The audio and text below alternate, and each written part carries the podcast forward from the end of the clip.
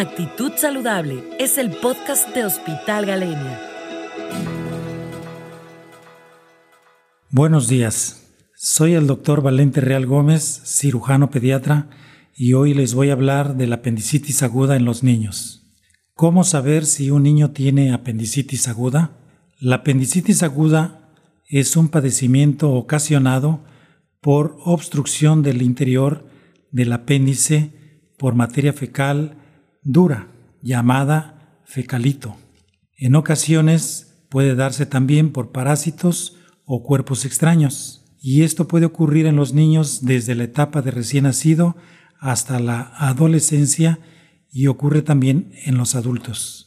Aunque es más frecuente en la pubertad y la adolescencia, también encontramos niños con apendicitis desde antes de los 7 años de edad, los cuales ya desarrollan los signos y síntomas típicos de la enfermedad, a diferencia de los menores de 2 años quienes no expresan lo que sienten y que pueden presentar una sintomatología muy diferente. Es el cirujano pediatra quien conoce las diferencias para hacer un diagnóstico correcto. El niño mayor de 6 años ya se expresa bien y puede señalar dónde le duele.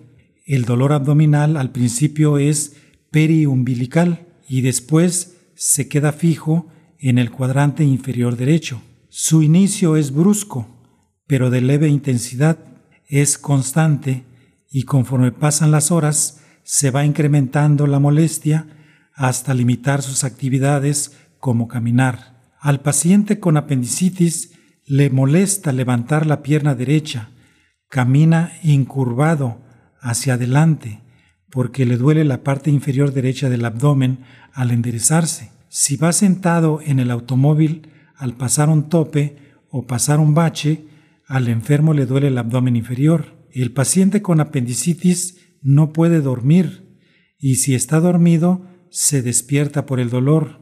Conforme pasan las horas, se agrega el vómito alimenticio repetitivo. Puede variar su contenido y su color hasta hacerse verdoso o biliar. Eso ocasiona que el enfermo se deshidrate. Además, pierde el apetito, no acepta alimentos, se extriñe y no defeca. Pasan más horas y se agrega la fiebre. El malestar es general y después de 48 horas no permite que le toquen el abdomen por el miedo a que lo lastimen. Si revisamos físicamente al enfermo, encontramos que está ansioso, luce ojeroso, está con la boca seca, deshidratado, orina poco, tiene cara de dolor, el corazón está acelerado, tiene taquicardia. En el abdomen se encuentran signos típicos de dolor por apendicitis, ubicados en el cuadrante inferior derecho, sitio del apéndice. Al contacto mínimo de su piel abdominal inferior, el paciente exclama de dolor, se palpa una rigidez muscular que le llamamos vientre en madera. Eso traduce irritación peritoneal. En ocasiones se logra palpar un abultamiento en el cuadrante inferior derecho. A eso le llamamos plastrón apendicular. Eso indica que en ese sitio, dentro del abdomen, hay un proceso inflamatorio que puede corresponder a una apendicitis aguda con absceso apendicular de varios días de evolución con su consecuente peritonitis ya sea localizada o generalizada. Una vez que sospechamos que el paciente tiene una apendicitis aguda, lo confirmamos con estudios de laboratorio, radiografías, ultrasonido y o tomografía. Ya confirmado el diagnóstico de apendicitis aguda, entonces se platica con los familiares para informarles del diagnóstico definitivo del padecimiento de su enfermo y su respectivo tratamiento mediante una intervención quirúrgica. Para ello se requiere la aceptación de la operación mediante su consentimiento informado, firmado por escrito, para poder continuar con el manejo médico, apartado de sala quirúrgica y trámite de hospitalización. Los padres del niño enfermo pueden elegir el tipo de procedimiento a realizar entre la operación quirúrgica tradicional o por, o la paroscopía.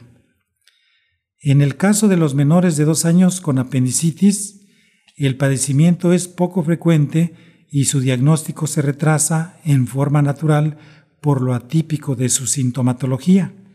En estos casos, los enfermos tienen dolor abdominal, pero lo manifiestan con llanto, irritabilidad, distensión abdominal, vómitos frecuentes, fiebre elevada y evacuaciones líquidas como si fuera un cuadro diarreico. Al revisar el enfermo, encontramos que su abdomen distendido sugiere un cuadro de oclusión intestinal más signos de deshidratación intensa. Si le practicamos las radiografías de abdomen, podemos encontrar múltiples niveles hidroaéreos que traducen una obstrucción intestinal. Se sospecha de la posibilidad de una apendicitis de lactante por la edad del paciente y por la sintomatología de un cuadro clínico de oclusión intestinal con abdomen agudo y al momento de la operación se confirma la sospecha si se encuentra el apéndice inflamada, perforada y en ocasiones con material purulento por la peritonitis que se forma con frecuencia por el retraso en el diagnóstico de estos casos. Entre los diagnósticos que suelen confundirse con una apendicitis está la gastroenteritis la infección urinaria, la adenitis mesentérica, entre otros. Lo recomendable en todo enfermo con dolor abdominal es no dar medicamentos analgésicos ni antibióticos hasta descartar que se trate de una apendicitis por el riesgo de peritonitis por retraso en el diagnóstico, debido que entre más días pasen sin un diagnóstico preciso, más riesgo de complicaciones existen. Y una vez descartada la apendicitis, entonces ya se pueden dar medicamentos acorde a la enfermedad del paciente. Me despido de ustedes, soy el doctor Valente Real Gómez, cirujano pediatra. Espero que mi aportación en el podcast sea para ustedes de gran ayuda. Hasta pronto. Actitud Saludable es el podcast de Hospital Galenia.